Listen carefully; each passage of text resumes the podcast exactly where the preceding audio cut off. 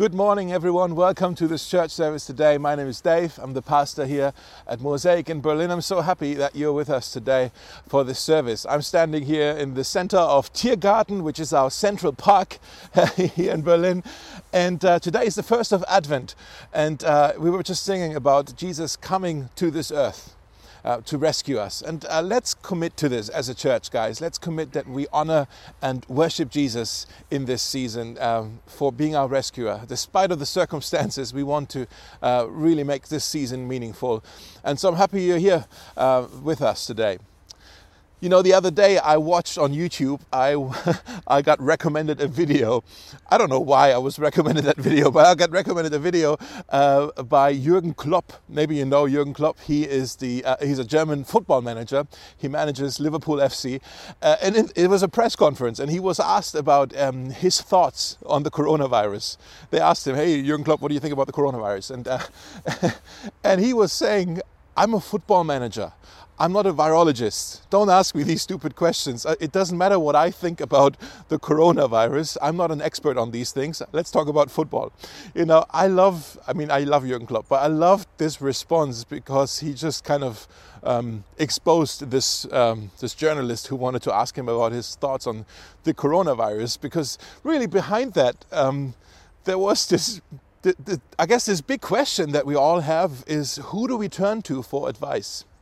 Who do we turn to for advice? Who do we allow to speak into our lives? Who is the expert? Is it the celebrity? Is it the football manager? Is it the, the social media influencer? Is it the person with the loudest voice? You know, because so much today, uh, I think, is a power struggle for influence, uh, and whoever is the loudest voice is the voice that we listen to.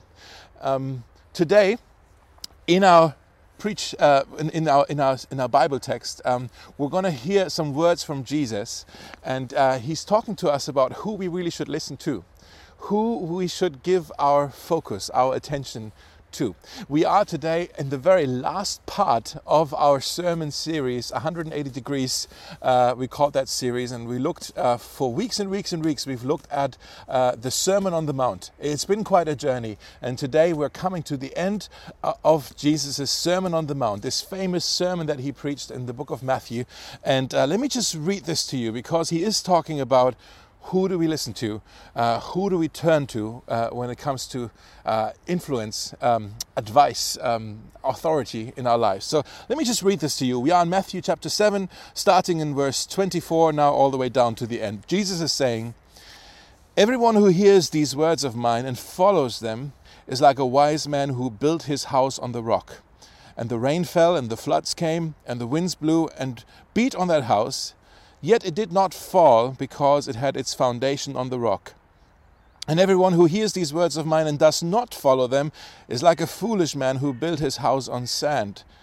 And the rain fell, and the floods came, and the winds blew and beat against that house, and it fell, and great was the fall of it. That's how Jesus ends his sermon. And then there's another comment from Matthew about Jesus and about his sermon. It says, When Jesus had finished saying all these things, the crowds were astonished at his teaching, for he was teaching them as one who had authority. And a little side punch, quite unlike their teachers of the law. okay, last week, guys, we looked at uh, how Jesus is kind of bringing this whole sermon, he's landing this whole thing, he's bringing it to a closure. And last week we talked about how. Um, how Jesus mentioned the, the two different ways, the, the, narrow way and the wide way. And, and really, what Jesus is doing at the end of the Sermon on the Mount, he's, he's asking his listeners to make a decision. He's basically saying, What are you going to do about everything I've, I've told you now? Which path are you going to choose? And so today is quite similar. He's saying, What are you going to do with my words? What are you going to do with what you heard now? He's saying here, basically, he's saying everyone is building a life and the metaphor he's using is a house. Everyone's building a house, but he's talking about our lives. Everyone is, is building a life, and he, it, it actually doesn't matter if you build your house with, with wood or with gold, if it's a one story building or a skyscraper, if uh, it has small windows or large windows. Jesus is saying actually what's most important, what actually matters, is the foundation of the house that you're building. In other words, he's asking the question here what are you building your life on?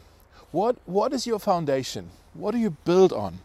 Because someday a storm might come. And he's actually saying there's rain, there's floods, and there's wind. Rain comes from above, the floods come from below, the winds come from the side. Basically, it's coming to you from all directions. Uh, that's what he's saying. And two houses, actually, two houses can from the outside they can look, they can look identical. They can be the same houses, uh, but one has a good foundation and the other one has a terrible foundation. Has no foundation. It's sand. And when the storm comes, only only one house will stand, the one with a good foundation and the one with a terrible foundation, it will fall. And it says, Great is the fall of it. He's basically saying, Jesus is saying that the survival of the house is dependent, depending upon the foundation. The survival of the house in the storm is depending upon the foundation. That's true for our lives. Your survival depends on the foundation of your life. He's asking, What's your foundation? Your foundation, that's the question of what's your authority? who do you listen to? Who do you turn to for advice? When, when Jesus says, What do you build your life on? He's asking, Who do you, who do you submit to? Who, who do you allow who do you allow influence what drives your lives who drives your lives uh, who or what is the voice of of authority in your life and maybe you're saying, oh, no one. I, I am my own authority. no one gets to speak into my life. I, I, am my, I know what's best for my life. I don't need somebody else to, to direct me. I, I, I've got this. But I want to tell you don't fool yourself. Everyone is driven by something or someone, but it may not be a person, maybe it's a thing. Everyone is driven by, it could be fear, it could be um, guilt, it could be the need for approval, it could be the need for power, it could be anger, it could be envy, it could be all kinds of things. Last week we looked at three values of the world. Remember this?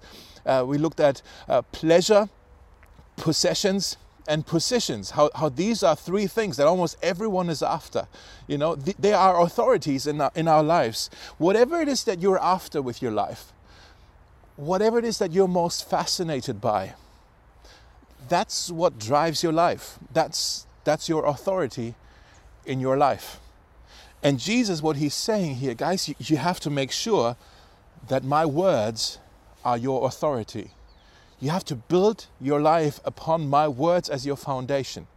Now, now we, we read this and, and it almost, can we say this? It almost seems a bit arrogant of Jesus to, to assume that, hey, you know, I'm, I'm the final authority here. It seems an arrogant statement to make. I don't think it was arrogant to the listeners at the time because they just heard him preach. And you know what Matthew said at the end? He said, The crowds were astonished at his teaching, for he was teaching them as one who had authority. There's that word. He had authority, quite unlike their teachers of the law. In other words, they've never heard anything like this before. They, they loved what they heard. It was like, oh, here finally is someone who knows what they're talking about. There was something about his words about the words of Jesus that was, that was fresh, that was inviting, that was full of revelation, that was full of life. And, and they said, We've never heard anything like this before. They liked what they heard. But that's why I think Jesus actually goes a step further. He says, It's not just about hearing my words. You've heard my words. Now, apparently, you like what I'm saying. But Jesus is saying, Whoever hears these words and follows them and follows them, he is like a wise man. In other words, Jesus is not just looking for people who, uh, who are inspired by him. He's not just looking for people who, who agree with him. He's not just looking for people who, who like what he has to say. Jesus is looking for people who are willing to follow his instructions and, and his promises. Otherwise, he's saying, if you just hear it and you don't do anything about it, you're foolish. Whoever hears these words of mine and does not follow them is like a foolish man who built his house on sand. In other words, Jesus wants us to be obedient. He wants us to follow his instructions and his promises. And if you're a Christian, if you are a follower of Jesus, you know that this is important. It's probably one of your goals in your life. It's like, I, I want to follow what Jesus has to say to me. I, I, want, to, I want to listen to it. I, I want to do it. I'm serious about this. And so you know this is important. I'm not telling you anything new so far. Uh, but can we also be this honest with each other and say it's not always easy to follow Jesus' instructions and his promises because sometimes we don't fully even understand his ways. His, his ways are beyond our ways. His thoughts are beyond our thoughts. It's hard to follow him at times when, when we just don't even have the capacity to grasp everything that he knows about life. Um, and, and so it, it's hard for us, and, and we need to be, be honest about it. Sometimes, actually, oftentimes, what I think we do is, is what I call selective obedience. selective obedience is I, I obey the stuff I agree with. But that's not obedience, that's, that's just agreement. you, you just agree with God, then you do it. That's selective obedience. The words of Jesus, they're not a, a buffet where you can just pick and choose the bits that appeal to you, the bits that you like, and oh look, I don't like this. I would never eat this. I'm not going to put that in my mouth. Like I'm not going to ever do this. I don't. I don't like this. That's that's not that's not that's agreeing with Jesus. That's not coming under His authority. All right. In John chapter six, actually, Jesus at that time he already had gathered quite a large amount of people who were willing to follow him. And in John chapter 6, he said a few things that not everybody liked. And then we actually can read that some of his disciples, some of his followers were deserting him. They left. And Jesus turned to his 12 and looks like they were the last ones left. And he said, Are you going to leave me too? In other words, he was saying, Are you also going to be selective about following me? Or you're to, you're here for the whole thing? Paul in, in Acts chapter 20, he's talking, he's talking to the Ephesians and, and, and the Ephesians and, and how he, um, how basically he says, I'm so committed. I was so committed in, in my ministry to you that I brought you the whole counsel of God, is what he's saying. I didn't I wasn't selective. I didn't just share the bits with you that maybe would tickle your ears. No, I brought the whole counsel of God, the whole in its entirety. And that's what we need to really wrestle with. Like, am I gonna follow the words of Jesus in its entirety. So many times we play this game, it's like, oh, uh, you know, the love of God. Oh, I love this. That's positive. I, I believe in the love of God.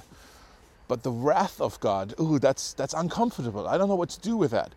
You know, oh, God, God has a heart for the poor. I love that. Oh, God's so compassionate, wonderful.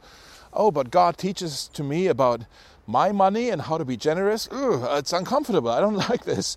You know, we, we hear things like, uh, you know, God forgives sinners. Wonderful, I can be forgiven. But then he also says, uh, you know, the forgiven become the forgiving. And, and we have to be forgiving to others. Like, oh, I don't like this. I want to hold a grudge. I don't want to be forgiving to that offense, to that person who has hurt me so much. And, and, and we can be so selective in our obedience and in, in, how we pick and choose. Have you noticed this? Am I being too honest for you?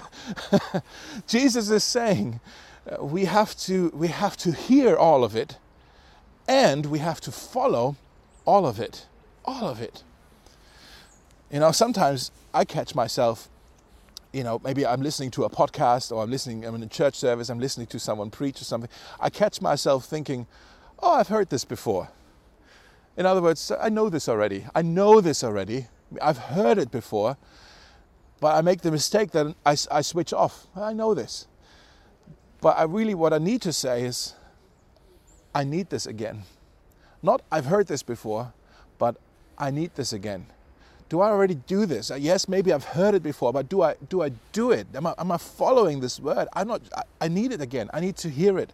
I need to hear the promises of Jesus, the instructions of Jesus, until I fully follow them. I need to keep hearing it. So, what does it mean to follow?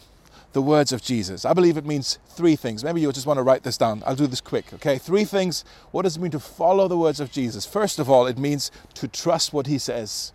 You have to trust what he says. You have to ask yourself, is he actually telling me the truth? Can I am I in a in a position where I, I want to receive what he has to say to me? You know, if, if you want to follow his word, you need to trust his mouth. If you want to follow his word, you need to trust his mouth. To follow it, you need to trust it. That's the first thing. Trust what he says. Second thing is you obey what he says. You obey what he says. In other words, you're, you're listening and then you're saying, okay, what is he asking me to do? Is he asking me to forgive someone? is he asking me to pray about something? Is he asking me uh, to, to be generous? Is he asking me to change my attitude, my anger towards something? Maybe you want to write this down as well. You only believe the parts of the Bible that you do. You only believe the parts of the Bible that you do. Now, we can be so good at just kind of proclaiming with our mouth, Yeah, I believe that. I believe it's important to forgive others. Do you do it? no. Uh, you know, I believe it's so important to be generous. Uh, do you do it? No, no, I need to hold it to myself. Uh, no, I, I, believe it's so, so important to, to pray for our politicians. Uh, do you do it?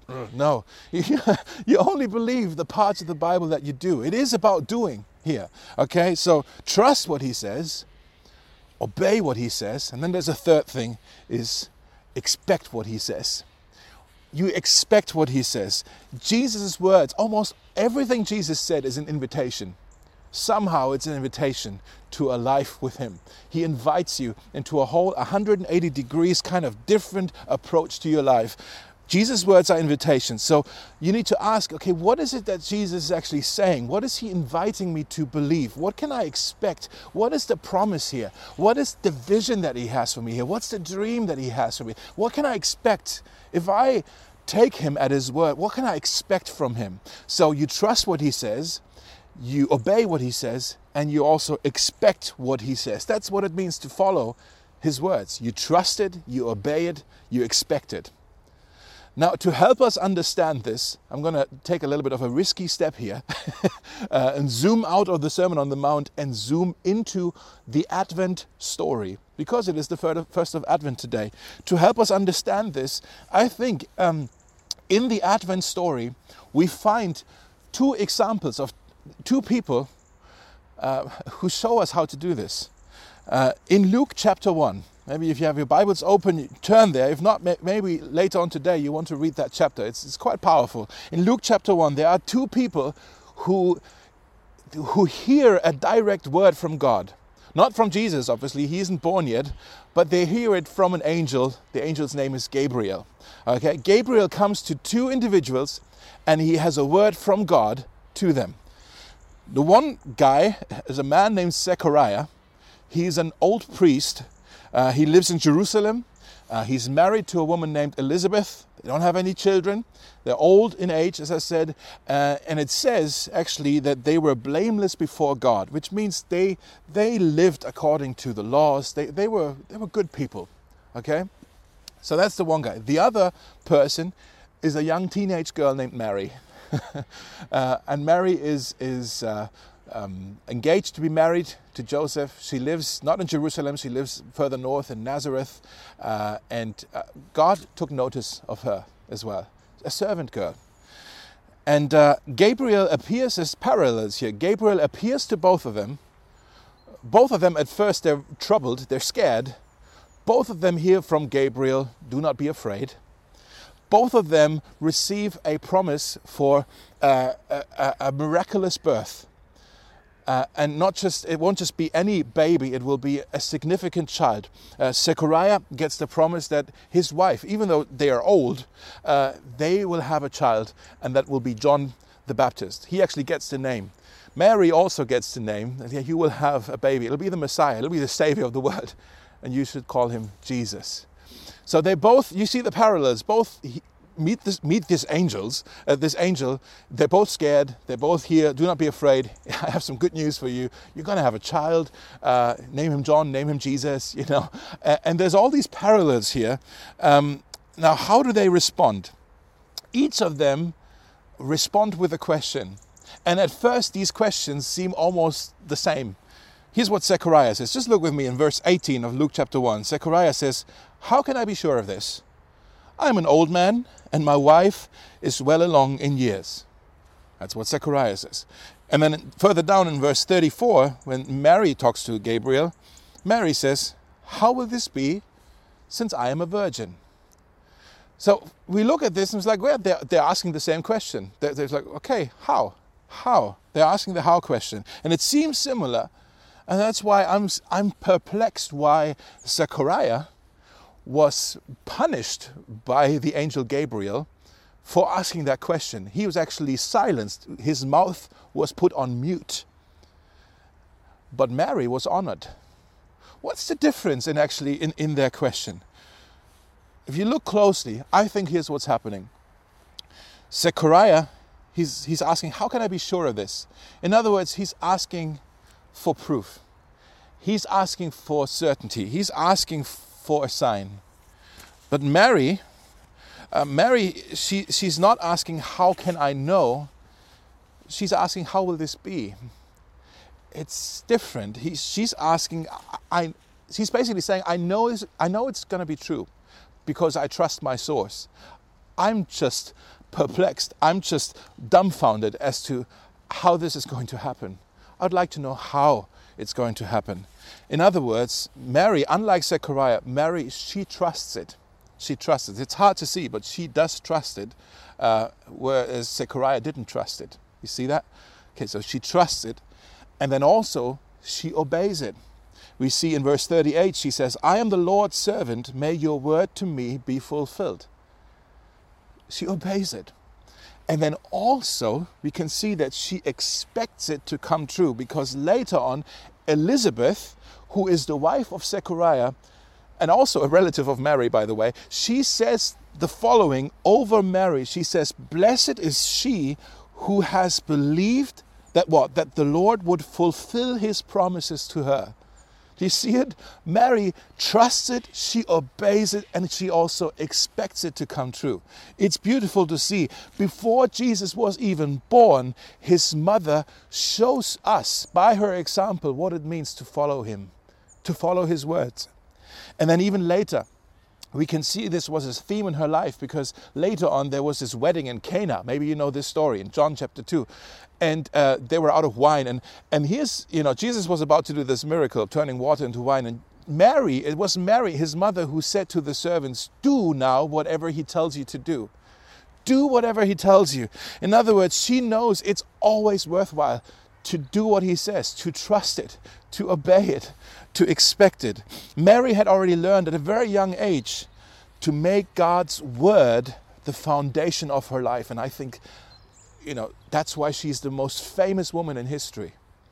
She's the most famous woman in history because, because she, she built her life on God's word to her. That was the foundation of her life. I want to ask you, what, what has God been saying to you lately in this season? What's God saying to you today? What is He saying? What is He instructing you? What is He promising to you? Is he saying, forgive? End the secret. Slow down. Take a step of faith.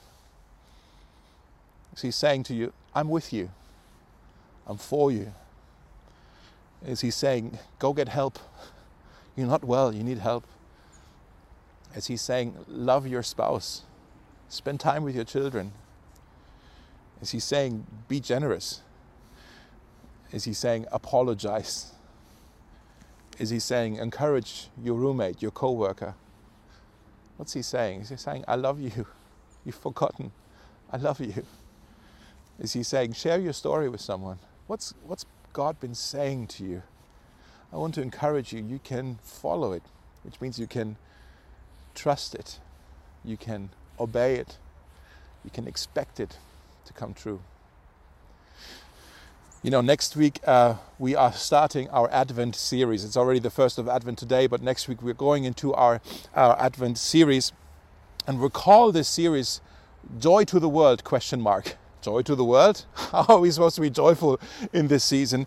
And what we're going to do is we'll be looking at different uh, promises, uh, prophetic words from the Old Testament, from the book of Isaiah uh, who actually foretold a lot of the things that Jesus, the Messiah, would do.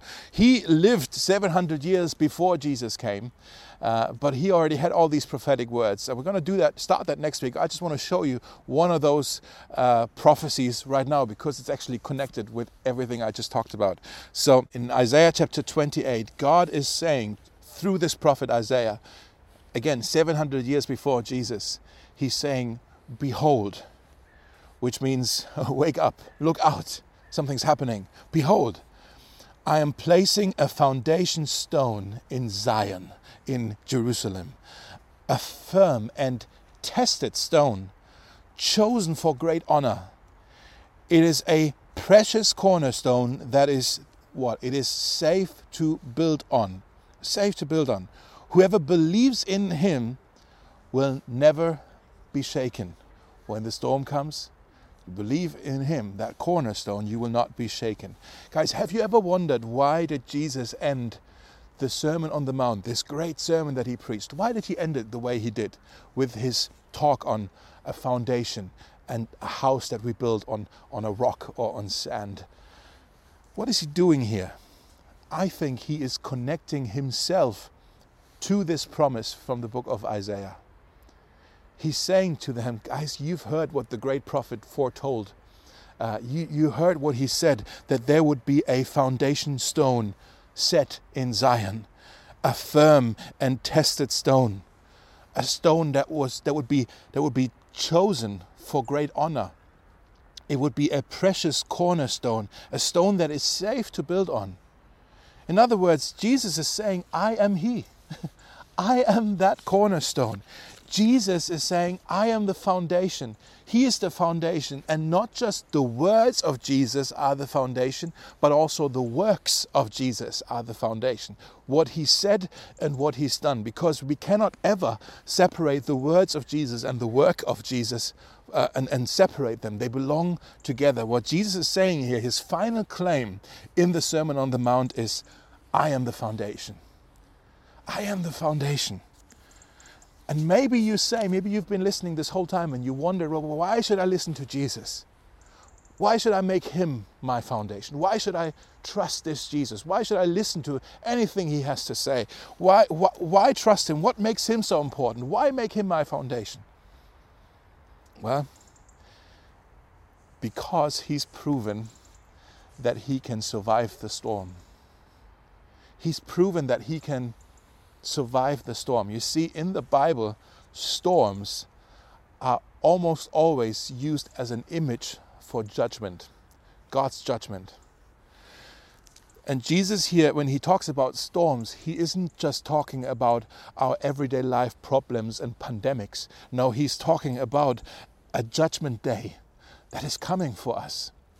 A judgment day. And maybe you're saying, no, no, judgment day, yeah, but I lived a good life. I, I, I was nice to my wife. I was nice to my family. I've, I sometimes gave money to charity. I recycled my trash. I, I, uh, was honest at work. I paid my taxes. I, I, I lived a good life. Judgment, I won't be judged. Well, you know what you're saying. You are saying you built a nice house. And maybe you have. Maybe you've built a nice house. But what is the foundation? Do you have a foundation of your life? Jesus is saying doesn't matter how beautiful the house is, how well built the house is, if it doesn't have a good foundation. Because of our sin, you need to understand this. It's uncomfortable to even talk about it, but it's what the Bible says. Because of our sin, we have caused such a great offense to God that He will come to judge us. He will come to judge us. And left to ourselves, without a foundation, we are doomed. Left to ourselves, we don't have what it takes to survive that storm. Our building, our life, it will crash, it will collapse. In Romans 6, verse 23, it says, The wages of sin, of our wrongdoings, the wages of sin is death. But Jesus died that death in our place.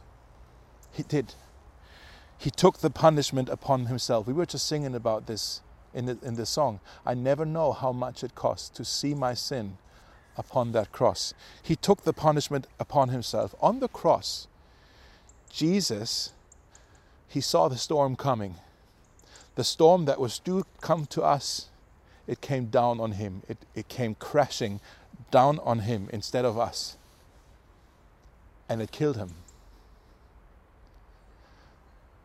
But the Bible says in Acts 2 God raised him from the dead because it was impossible for death to keep its hold on him. And that's why you can trust Jesus. That's why you can only trust Jesus. He's the only one to be your foundation because He's the only one who's proven that He can withstand, survive the storm of judgment. So when you make Him your foundation, when you follow Him, which means you trust Him, you obey Him, you expect Him to save you, He will. He will save you. About 200 years ago, almost 200 years ago, there was a guy in London. Uh, uh, he, he built furniture. Uh, his name was Edward Mote. And one day on his way to work, he was just so amazed that he gets to know God. And he wrote a hymn, literally on his way to work. By the time he got to work, he wrote the hymn. It's a hymn that we still sometimes sing today. Let me just read this to you. He says uh, in the hymn, he says, My hope is built on nothing less than Jesus' blood and his righteousness. I dare not trust the sweetest frame, but wholly lean on Jesus' name on Christ, my solid rock, I stand. All other ground is sinking sand. All other ground is sinking sand. My question to you is what are you building your life on? What do you build your life on? What's your foundation? What do you hope will hold you together when the storm comes? What do you hope will save you? Let me close with this. In Acts chapter 4, uh, Peter and John are actually on trial. they are on trial because they're being questioned for preaching the gospel. And Peter is saying the following to the Sanhedrin, kind of to these judges. He's saying the following to them. He's saying, Jesus, who we proclaim here, Jesus is the stone you builders rejected, which has become the cornerstone. Salvation is found in no one else, for there is no other name under heaven given to mankind by which we must be saved. Peter here, he's, he's quoting another Old Testament um, prophecy about Jesus. It's from the Psalms, Psalm 118, where it talks about um, builders who are rejecting a stone, which would later on be used as a cornerstone. Now we need to understand that at the time, the way they were building houses was they, they started with a perfect cornerstone, and uh, they were in the stone mines. They were these um, stone masons. You know, their job was to look all day for perfect stones to be used for building, in particular for perfect cornerstones. So they would be in the stone mines, looking all day through all these rocks and stones, and they're like, ah, no, this isn't perfect. And so they would reject most of the stones. They would just throw them to the side until they found the stone that was be perfect, to be the perfect cornerstone. Uh, because they knew the entire structure of the building would depend on how perfect the cornerstone is. If the cornerstone isn't perfect, the building will collapse when the storm comes. And even the builders, they, the builders would also inspect all these stones to see, oh, which one is the perfect cornerstone. And so Peter, what he's saying here is, the stone that you builders rejected has become the cornerstone. In other words, you have rejected Jesus. You've rejected him. You put him on a cross. But he has become the cornerstone. He's the foundation. And you didn't see that he is the Savior, that he's, he's saying the salvation is found in no one else. There is no other name but Jesus where you can be saved. I want to ask you this question now. Maybe the most important question of your life. The question I want to ask at the end of this series, 180 Degrees, and at the beginning of Advent in 2020, is this What are you going to do with Jesus? At some point in your life, you have to ask yourself that question What are you going to do with Jesus and the claims that he made? Because if he's right about what he says, you have to face this. If he's wrong, you also need to you, you need to make up your mind about Jesus. What are you going to do with Jesus? Are you going to reject him? Are you going to say, ah, this isn't it, this isn't the cornerstone, this isn't my foundation? Are you going to reject him? Or are you going to say, I'm going to take him by his word? I'm going to actually put my trust in that that he is who he says he is, that he is the cornerstone that He's the foundation, that He's the salvation, that He's the Savior, the rescuer. What are you going to do with Jesus? I want to lead you in a prayer. Maybe it's the most important prayer you'll ever pray. If you've never prayed this prayer, let's do it today, where you can make Jesus the foundation of your life. And just lead you in that prayer wherever you are watching from right now. Maybe you're here for the first time. I don't think it's an accident that you're watching this in this very moment. I want to lead you in this prayer, and in your heart, you can just pray along. Maybe you've never prayed before, but you can just say, God, me too. Whatever Dave's just praying, that's my prayer too. I want to make you the foundation of my life. I need a Savior. My life is a house without a foundation, and it's going to collapse when the storm comes. I need salvation. I need a cornerstone. And so let Jesus be your cornerstone today on this first of Advent. Let me pray. Let's pray together. Let's bow our heads, and you can just, I invite you to pray along. Okay, let's, let's pray. Um, Jesus, we thank you that you have come uh, on Christmas to come to rescue us. You haven't just come to give us good words of instructions, but you've come to do a work in us and for us that would save us. And so just pray along Jesus, I'm done building my life on sand.